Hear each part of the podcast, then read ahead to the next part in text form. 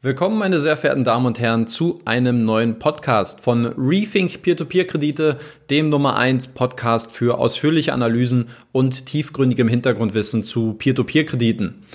Ich hoffe, die meisten von euch werden sich jetzt nicht erschrecken, wenn sie feststellen, dass es sich hierbei nicht um das Intro der YouTube-Videos handelt, denn es ist heute mal kein Mitschnitt des äh, Videos zum aktuellen Beitrag, sondern ich habe mich mal wieder hingesetzt und nehme für euch einen Podcast auf, der diesen Namen auch verdient. Ich hoffe, ihr wisst das Ganze zu würdigen. Ähm, das Ganze ist heute auch gekoppelt an ein Thema, was aus meiner Sicht äh, sehr interessant ist, wo ich sehr viel Arbeit äh, reingesteckt habe. Es ist ein Deep Dive zu einer Peer-to-Peer-Plattform aus Lettland, bei der ich jetzt seit Dezember auch persönlich investiere, nämlich bei Twino. Twino ist jetzt die siebte Peer-to-Peer-Plattform in meinem persönlichen Peer-to-Peer-Portfolio Peer-to-Peer-Portfolio und es handelt sich hierbei auch um mein erstes Neuinvestment bei einer Plattform seit Juni 2019, also seit fast eineinhalb Jahren. Damals war es Debitum Network.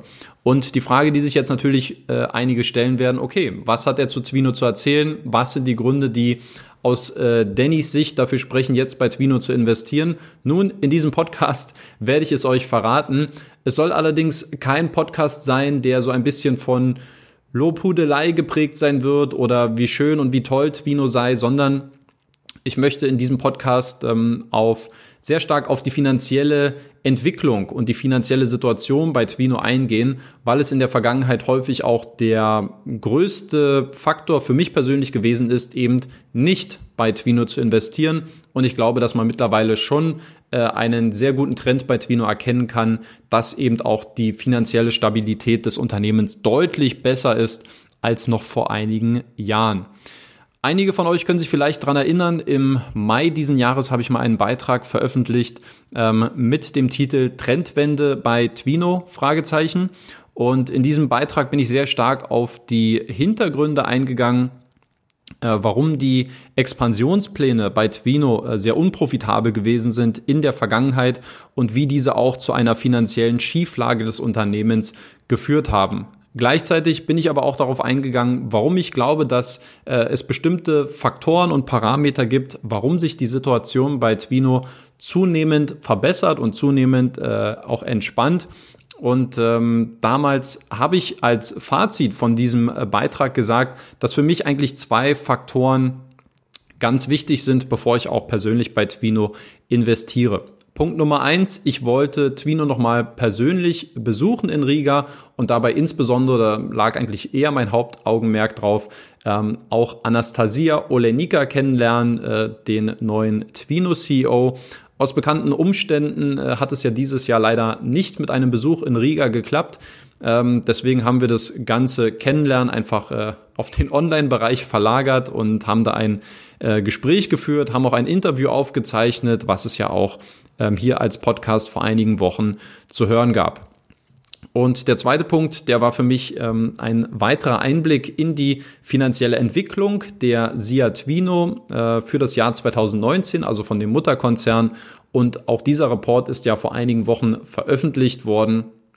Und nachdem ich mir den angesehen habe und auch die wichtigsten Fragen hieraus nochmal mit Anastasia besprochen habe, bin ich jetzt momentan ähm, sehr zuversichtlich, was die finanzielle Situation bei Twino momentan angeht und ähm, habe mich letztlich dazu entschieden, jetzt auch bei Twino zu investieren. Bevor ich aber so ein bisschen näher auf diese, auf diese Thematik bei Twino eingehen werde, noch ein paar kurze Hinweise von meiner Seite.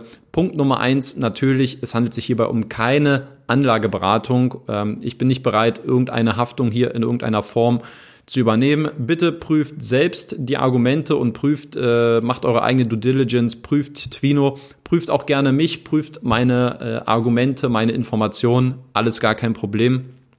Aber ganz klar, ähm, dass ich von meiner Seite aus hier keine äh, Anlageberatung durchführe und demnach auch keine Haftung bereit bin zu übernehmen. Und ein zweiter Kommentar noch bezüglich dieses äh, Deep Dives, der sehr ähm, ausführlich geworden ist. Ich habe ihn auch verschriftlicht, teilweise auch mit Punkten, die ich in diesem Podcast äh, nicht auch noch ansprechen äh, werde, um nicht einfach den Rahmen auch zu sprengen. Ähm, dieser äh, verschriftlichte, verschriftlichte Artikel auf meinem Blog, der macht ungefähr, ich glaube, es sind knapp 3000 Wörter. Deswegen, wenn ihr euch das Ganze auch nochmal durchlesen wollt und noch zwei, ein, ein zwei weitere Themenblöcke ähm, euch anschauen wollt, dann schaut gerne auf dem Blog vorbei, rethink-p2p.de und dort findet ihr dann den kompletten Content zu Twino.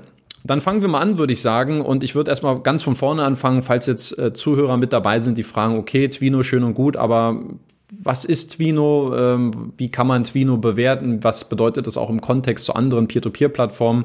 Twino an sich ähm, ist natürlich bekannt durch die Peer-to-Peer-Plattform, ähm, die durch einen etablierten Mutterkonzern gegründet worden ist, nämlich durch die SIA Twino. Diese existiert nämlich bereits seit 2009 und ist jetzt quasi seit über einem Jahrzehnt im Nichtbankenkreditsegment aktiv und ist auch einer der größten Nichtbankenkreditgeber in Kontinentaleuropa, wenn wir hier als Maßstab allein das Kreditvolumen heranziehen. Dort gab es ja im Oktober 2019 eine Ankündigung bei Twino, nämlich, dass man es geschafft hat, eine Milliarde Euro an Krediten zu finanzieren. Und interessant, mehr als die Hälfte ist dabei durch die Peer-to-Peer-Plattform äh, zustande gekommen, nämlich 560 Millionen Euro. Und das, obwohl diese erst 2015 gegründet worden ist. Wenn wir uns heute die Statistik anschauen, dann steht die Peer-to-Peer-Plattform bei 740 Millionen Euro, so zumindest die letzten Zahlen vom November 2020. Und wenn wir das Ganze jetzt mal in den Kontext zu anderen Peer-to-Peer-Plattformen oder Nichtbankenkreditgebern setzen, dann sehen wir, dass Twino 2019 knapp 195 Millionen Euro an Krediten finanziert hat. Das entspricht dem dritthöchsten Wert eines Nichtbankenkreditgebers in Kontinentaleuropa. Alleine Mintos mit 2,84 Milliarden Euro äh, natürlich bedingt durch das stark skalierbare Geschäftsmodell durch externe Kreditgeber und auf der anderen Seite äh, Fellow Finance mit 200 äh, Millionen Euro. Äh, alleine diese beiden Anbieter haben es geschafft, noch mehr äh, Kredite als Twino zu finanzieren. Das heißt also, um es einfach äh, kurz zu fassen, gemessen allein am Kreditvolumen ist Twino auf jeden Fall einer der ganz großen Dickschiffe in Kontinentaleuropa. Steigendes Kreditvolumen, das ist natürlich äh, eine feine Sache und äh, ist auch notwendig für das weitere Wachstum eines Unternehmens. Aber es gibt eben auch eine Kehrseite der Medaille, nämlich die Wirtschaftlichkeit des Unternehmens und dazugehörig auch die Performance des Kreditportfolios. Und das stand sehr häufig eben nicht im Verhältnis zum steigenden Kreditvolumen bei Twino. Und das hat dann eben dazu geführt, dass Twino, glaube ich, aus einer sehr selbstbewussten Stellung heraus 2015 gesagt hat, geil, wir haben jetzt eine Peer-to-Peer-Plattform am Start ähm, und wir können jetzt das Wachstum einfach hebeln, indem wir nicht mehr das eigene Kapital einsetzen, sondern das der Investoren. Ja, also der ganz normale äh, der ganz normale Hebel, der dann zum Tragen kommt.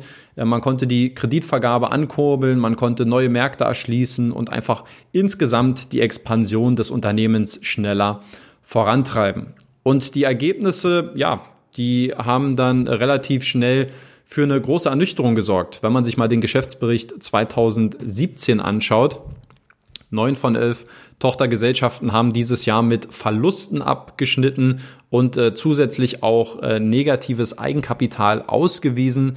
Wir haben den Seat Mutterkonzern, der ein negatives Eigenkapitalergebnis von 6,47 Millionen Euro hatte. Also im Klartext mehr Verbindlichkeiten als Vermögenswerte. Und hinzu kommen auch die aufgelaufenen Verluste ähm, des Konzerns in der Bilanz. Die lagen zu diesem Zeitpunkt bei 14,2 Millionen Euro.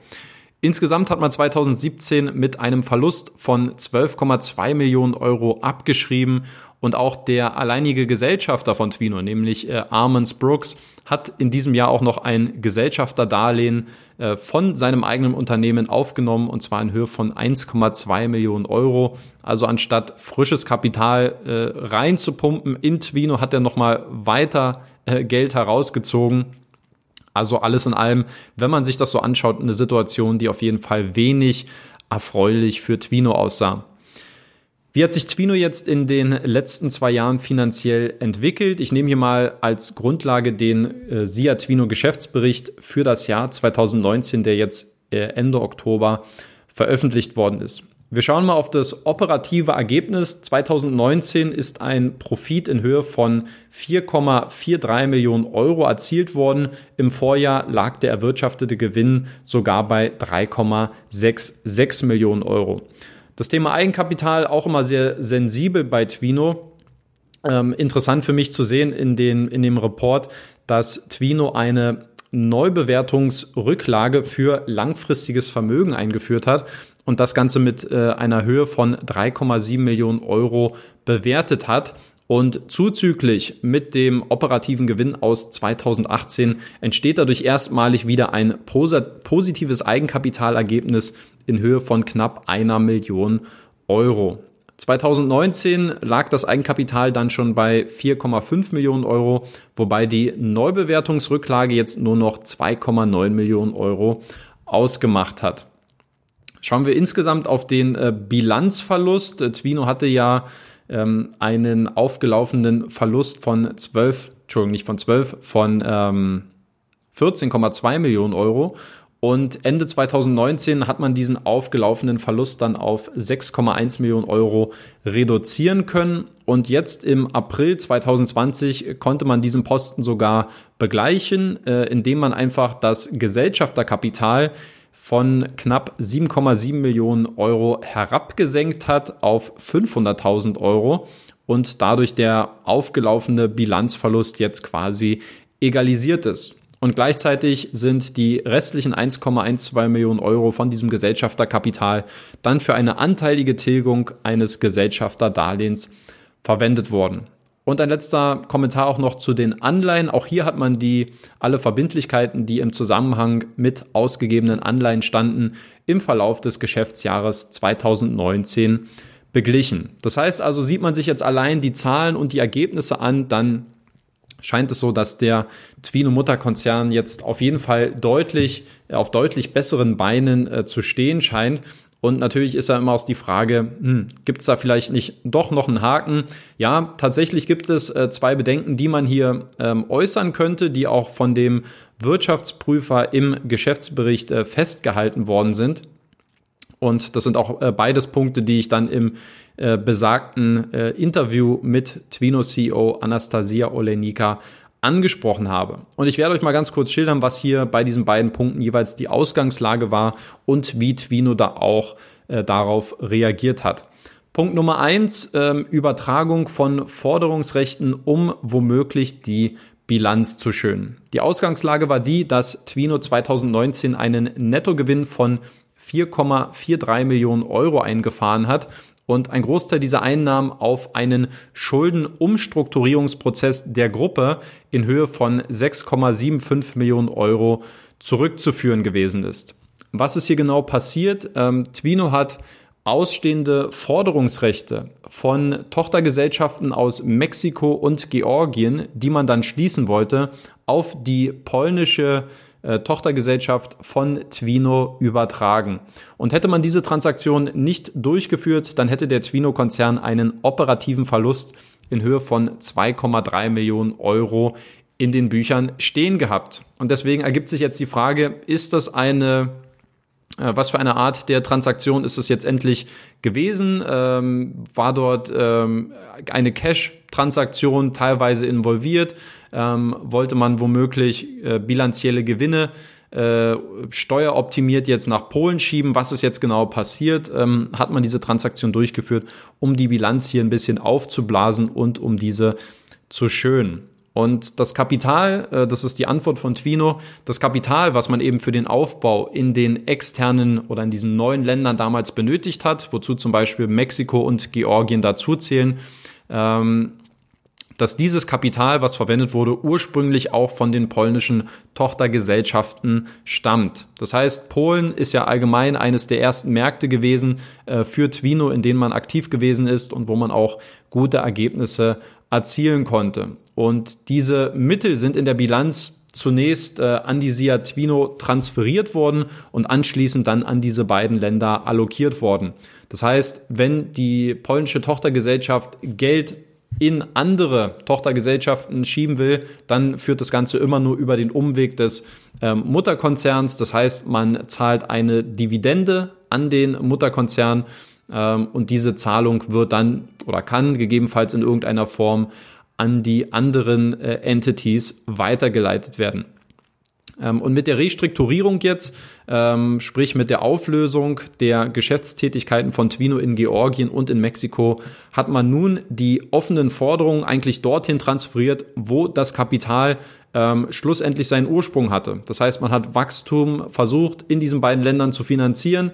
Es hat nicht geklappt. Man schließt diese beiden Länder wieder und man leitet das Geld dorthin äh, wieder hin, wo es ursprünglich hergekommen ist. Das heißt also, dass die Quelle der Kapitalherkunft und äh, dessen Benutzung jetzt ähm, quasi wieder zusammengeführt und äh, eindeutig zugeordnet werden können.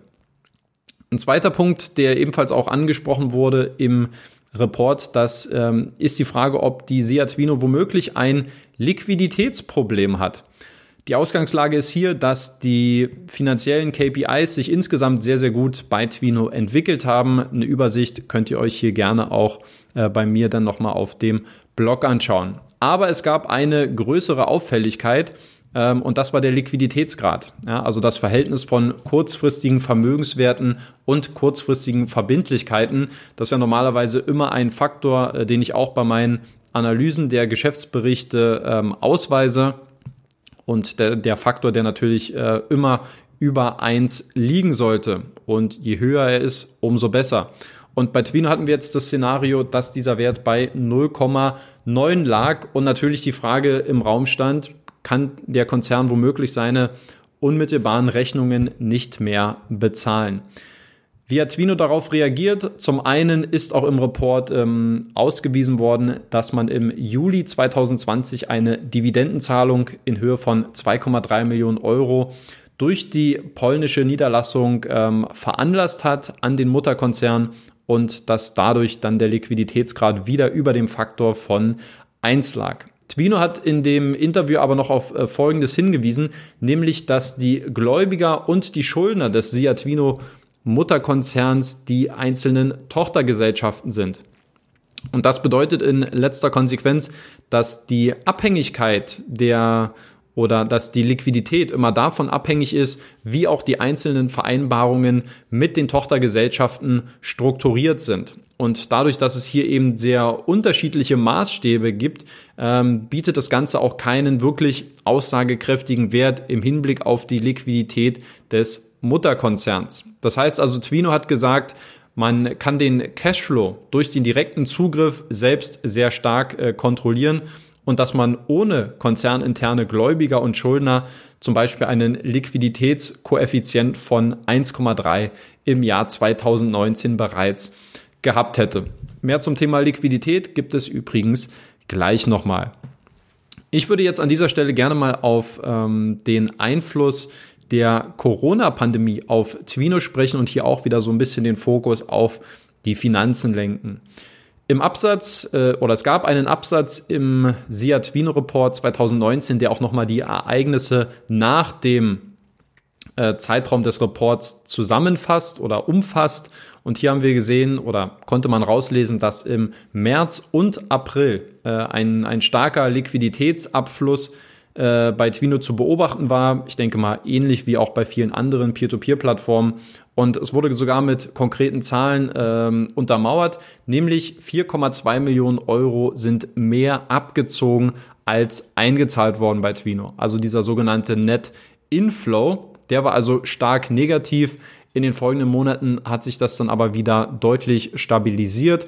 Im Mai und im Juni betrug der Net Inflow dann plus 200.000 Euro, im Juli und August dann schon 1,2 Millionen Euro.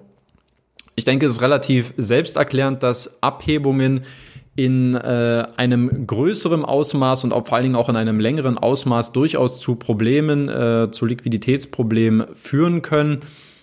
Ähm, und das insbesondere, wenn man jetzt auch sich dazu entscheidet, Auszahlungsstopp Stopps vor äh, auszuüben, dass es dann womöglich auch eine weitere Verschärfung der Situation geben kann. Ganz interessant für mich das Statement von Anastasia in dem Interview. Sie hat gesagt, im März und April sind circa 30 Prozent der Mittelrückflüsse abgezogen worden. Also alles, was wirklich an Zins und Tilgung reinkam, davon sind 30 Prozent dann abgezogen worden. Und erst wenn man in diesem Zeitraum äh, 100 Prozent gehabt hätte, das heißt, wenn wirklich äh, komplett jeder Cent, der in diesen beiden Monaten zurückgeflossen wäre an die Investoren, wenn dieser auch weggegangen wäre von der Plattform, erst dann hätte man sich dazu entschlossen, wohl einen Riegel vorzuschieben und auch den Auszahlungsprozess in die Länge zu ziehen, um dadurch dann auch die Wirtschaftlichkeit des Unternehmens aufrecht zu erhalten.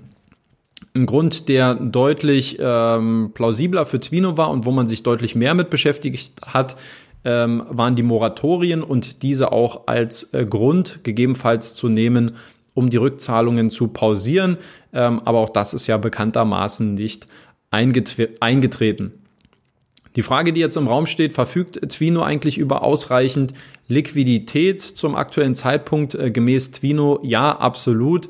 Ähm, tatsächlich ist es so, dass man argumentiert, dass der Cash-Bestand aktuell sogar größer als gewünscht sei. Und dafür gibt es äh, genau drei Gründe, die dafür sprechen. Punkt Nummer eins, die Anleger investieren wieder deutlich mehr Kapital, als sie auf der anderen Seite abziehen. Also dieser Net Inflow steigt äh, von Monat zu Monat weiter an. Punkt Nummer zwei, die Rückzahlungen der Kreditnehmer sind vergleichsweise stabil. Also auch dadurch kommt äh, wieder Geld in die Kassen. Und drittens, Twino verfolgt aktuell immer noch einen etwas konservativeren Ansatz bei der Kreditvergabe und allokiert deutlich weniger Kapital in das Kreditportfolio zurück. Und die Folge, die daraus resultiert, ist, dass der Cash-Bestand weiter anwächst. Und das ist aus meiner Sicht eine sehr nachvollziehbare Argumentationskette, wenn wir uns mal die Zahlen im Detail anschauen, das Kreditvolumen liegt aktuell 30 Prozent unter dem Niveau der beiden Vorjahre. Also eigentlich relativ ähnlich auch zu Wire Invest. Ähm, ich denke, dass es sich hierbei eher um eine bewusste Haltung der Peer-to-Peer-Plattform handelt, anstatt einer mangelnden Investorennachfrage. Abschließend würde ich nochmal auf ähm, die Frage eingehen, was sind jetzt eigentlich so Baustellen, auf die man vielleicht dennoch achten sollte bei Twino und äh, Themen, die man als Investor im Blick haben sollte. Denn auch da gibt es äh, einige Punkte und ich habe hier mal drei aufgeführt. Punkt Nummer eins, das ist die Kreditperformance und die gesamtwirtschaftliche Entwicklung. Wir sehen ja jetzt am Horizont gibt es so äh, ja die Aussicht auf ein wirksames Gegenmittel äh, für die Pandemie und die unmittelbaren Folgen allerdings, die sind aus meiner Sicht äh, noch deutlich ungewisser. Also ob wir jetzt im nächsten Jahr vielleicht eine größere Pleitewelle erleben werden, ist glaube ich noch sehr schwer vorherzusehen. Aber natürlich ähm, kann dadurch sich auch die Performance des Kreditportfolios nochmal ähm, massiv verändern. Das heißt, es ist ein Faktor, den man einfach weiter beobachten sollte. Und aus dieser Perspektive heraus finde ich es eigentlich auch vernünftig, dass man nicht sofort wieder alle liquiden Mittel äh, aus Sicht von Twino in den Kreditmarkt wieder reinpumpt, sondern hier etwas selektiver vorgeht. Ich habe persönlich auch mal nachgefragt, wie haben sich eigentlich die Ausfallquoten in den letzten Monaten entwickelt. Natürlich auch immer unter Berücksichtigung der Moratorien, die das Ganze natürlich immer so ein bisschen verwässern. Als Antwort habe ich äh, bekommen, dass es sich hierbei um vertrauliche Informationen handelt, ähm, man da eigentlich nicht so sehr im Detail sagen kann. Ein paar Einblicke habe ich dann aber äh, dennoch in die Performance erhalten. Und zwar hat äh, Twino Folgendes gesagt, abhängig von den einzelnen Ländern wo es natürlich auch immer noch mal Unterschiede gibt, ähm, lag die Ausfallwahrscheinlichkeit im Februar und im März zwei bis 15 Prozent höher als noch vor der Pandemie im Januar 2020. Und Mitte März äh, gab es ebenfalls dann einige Anpassungen, um die Ausfallwahrscheinlichkeit so ein bisschen zu reduzieren. Und im April lag diese dann schon auf dem Niveau vor Corona ähm, und ist danach dann in der Folge auch noch weiter nach unten gegangen. Aktuell soll es wohl so sein, dass ähm, wieder in Abhängigkeit zu den einzelnen Ländern die Ausfallwahrscheinlichkeit bei 5 bis 25 Prozent unter dem Niveau vom Januar liegt. Also auch das, glaube ich, ähm, lässt wieder so eine Interpretation zu, dass Twino deutlich äh, konservativer bei dem bei der Kreditnehmerbewertung vorgeht.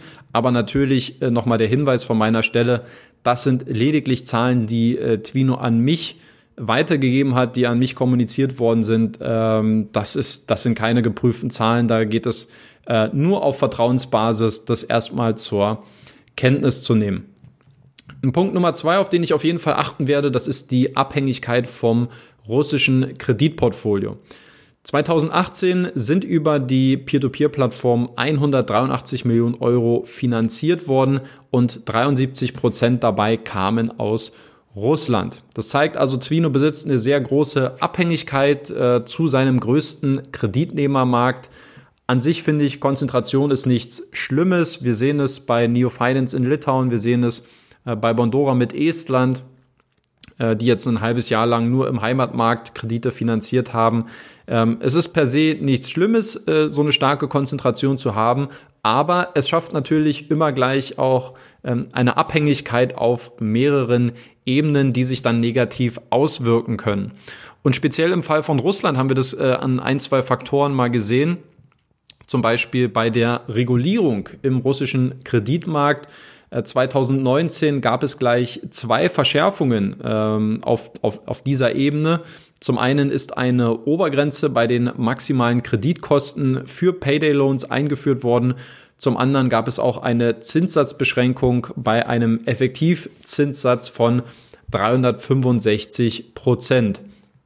Und das hat natürlich als Folge das Aus für sehr, sehr viele Payday-Länder bedeutet. Und gleichzeitig hat Twino gesagt, ist dadurch aber auch die Profitabilität von Twino angestiegen. Und ich finde, auch das ist eine nachvollziehbare Argumentationsweise, denn wenn die Anforderungen steigen, bedeutet das immer auch größere Hürden und schwerere Voraussetzungen auch für Nichtbankenkreditgeber, um neue Compliance-Richtlinien zu erfüllen und gleichzeitig auch die Profitabilität zu wahren. Das heißt also, als Folge verschwinden insbesondere die sehr vielen ähm, kleineren Anbieter vom Markt und als Folge entsteht daraus dann für Twino, dass man ein deutlich größeres Angebot auf einmal hat und auch sehr niedrigere oder viel niedrigere äh, Akquisekosten dann auch für neue Kunden besitzt, einfach weil die, äh, weil die Angebotsseite dann sehr stark ausgedünnt wird und sich tendenziell eher auf die größeren Anbieter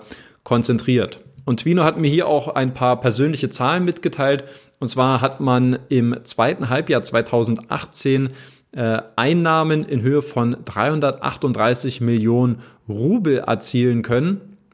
Und im zweiten Halbjahr 2019, sprich nachdem jetzt beide Regulierungsstufen schon eingeführt gewesen sind, konnte man Einnahmen, Nettoeinnahmen in Höhe von 406 Millionen Rubel erzielen. Das heißt, wir sprechen hier effektiv von einem äh, Gewinnanstieg von 20 bis 25 Prozent im Vergleich zum äh, Vorjahres Halbjahr, wohlgemerkt äh, trotz äh, Verschärfung der Regulierung am, äh, im russischen Kreditmarkt. Also sehr, sehr interessante Zahlen. Und ein dritter Faktor, auf den ich ebenfalls auch noch mal so ein bisschen äh, eingehen würde und dafür sensibilisieren würde, wäre auch das Währungswechselrisiko. Ähm, auch hier bleiben wir äh, bei diesem Problem in Russland am besten, denn der russische Rubel hat in den letzten zwölf Monaten eine massive Abwertung äh, erfahren. Vor einem Jahr, da gab es für 70 äh, oder für einen Euro äh, noch 70 Rubel. Mittlerweile bekommt man für diesen einen Euro schon 90 Rubel. Das heißt, wir sprechen hier effektiv von einem Wertverfall von fast 30 Prozent.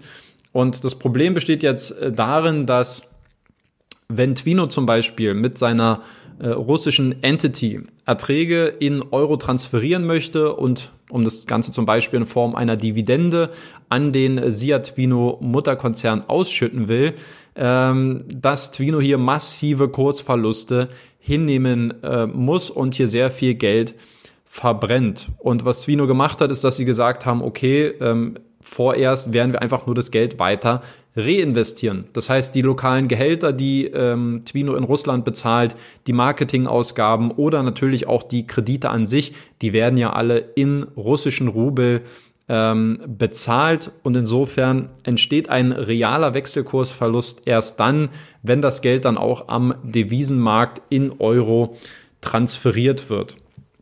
Ähm, ja, übrigens gibt es auch auf Twino selbst die Möglichkeit, dieses Währungsrisiko selbst zu tragen. Dafür hat man dann aber auch die Chance, äh, eine Rendite von 16 Prozent zu erzielen. Persönlich würde ich allerdings eher davon abraten. Ja, also das ist äh, so ein bisschen dieser Twino Deep Dive ähm, für den heutigen Podcast gewesen. Ich hoffe, ich konnte ähm, mit, mit diesem Thema so ein bisschen für die wichtigsten Themen im Zusammenhang mit der finanziellen Stabilität des Unternehmens äh, sensibilisieren und hier ein bisschen aufklären. Aber ich wiederhole mich gerne auch, was ich am Anfang nochmal gesagt habe. Ähm, seid kritisch, hinterfragt alles, sowohl bei Twino als auch bei mir ähm, und versucht euch hier euer eigenes Urteil zu bilden. Im Zusammenhang mit Twino gibt es natürlich auch noch viele weitere spannende Themen. Ich denke da zum Beispiel an die Geschäftskredite, also an Twino Ventures. Ich denke an die Lizenzierung für das nächste Jahr. Ich denke an die Expansion in Asien und die Zusammenarbeit mit ähm, Wire Invest. Also es gibt sehr, sehr viele Themen, die äh, man zu Twino auch noch ähm, fortführend diskutieren kann, was ich in Zukunft natürlich auch äh, machen werde. Wer jetzt äh, gerne schon mehr erfahren möchte, der schaut sich am besten nochmal oder hört sich am besten nochmal dieses Interview an, was ich vor einiger Zeit mit Anastasia Olenika, dem neuen Twino-CEO, geführt habe. Und da erhält man gleich äh, sehr, sehr viel Input auch zu diesen neuen Themen. Ansonsten wird es jetzt natürlich auch wieder regelmäßige Updates zu Twino geben und zwar in meinem Peer-to-Peer-Kredite Monatsrückblick, den es dann weiterhin wie gewohnt einmal im Monat geben wird. Das heißt, ihr werdet jetzt in Zukunft ein bisschen mehr und häufiger von mir über Twino informiert werden. Eine letzte Sache noch, bevor wir den Podcast zumachen für dieses Mal. Und zwar habe ich auch einen Bonus in Höhe von 400 Euro für Investoren aushandeln können. Das Ganze ist unterteilt in 250 Euro für Neuinvestoren, fünfmal jeweils 50 Euro. Das heißt, wenn ihr euch neu über meinen Affiliate-Link bei Twino anmeldet, dann habt ihr die Möglichkeit, diesen äh, Bonus zu gewinnen. Voraussetzung dafür ist, dass ihr unter meinem Blogartikel einen Kommentar schreibt ähm, mit einem kurzen Statement zu Twino, ob ihr schon ähm, Erfahrungen sammeln könntet, falls ihr bestehende Investoren seid, falls nicht, ähm, einfach einen kurzen Kommentar dalassen mit einem Statement zu Twino wie euch der Artikel gefallen hat, wie euch der Podcast gefallen hat. Und dann nehmt ihr automatisch an der Verlosung von 5 mal 50 Euro teil. Und falls ihr schon bestehende Investoren bei Twino seid, auch dann gibt es 3 mal 50 Euro für euch zu gewinnen. Die gleichen Spielregeln gelten auch hier. Einfach unter dem Blogartikel einen kurzen Kommentar dalassen. In diesem Sinne, vielen lieben Dank fürs Zuhören. Schön, dass ihr euch diesen Podcast bis zum Ende angehört habt. Ähm, falls ja und falls ihr hier was für euch mitnehmen konntet, tut mir den Gefallen, rezensiert diesen Podcast bitte bei iTunes ähm, und ähm, lasst diesen Podcast dort erscheinen, wo er in der Finanz-Podcast-Szene hingehört, nämlich äh, ganz, ganz weit nach oben. Und äh, darüber würde ich mich sehr freuen. In diesem Sinne, bleibt gesund, meine lieben Freunde. Genießt diesen zweiten Advent. Ich wünsche euch einen frohen Nikolaus und wir hören uns beim nächsten Mal hoffentlich wieder. Bis dahin, euer Danny.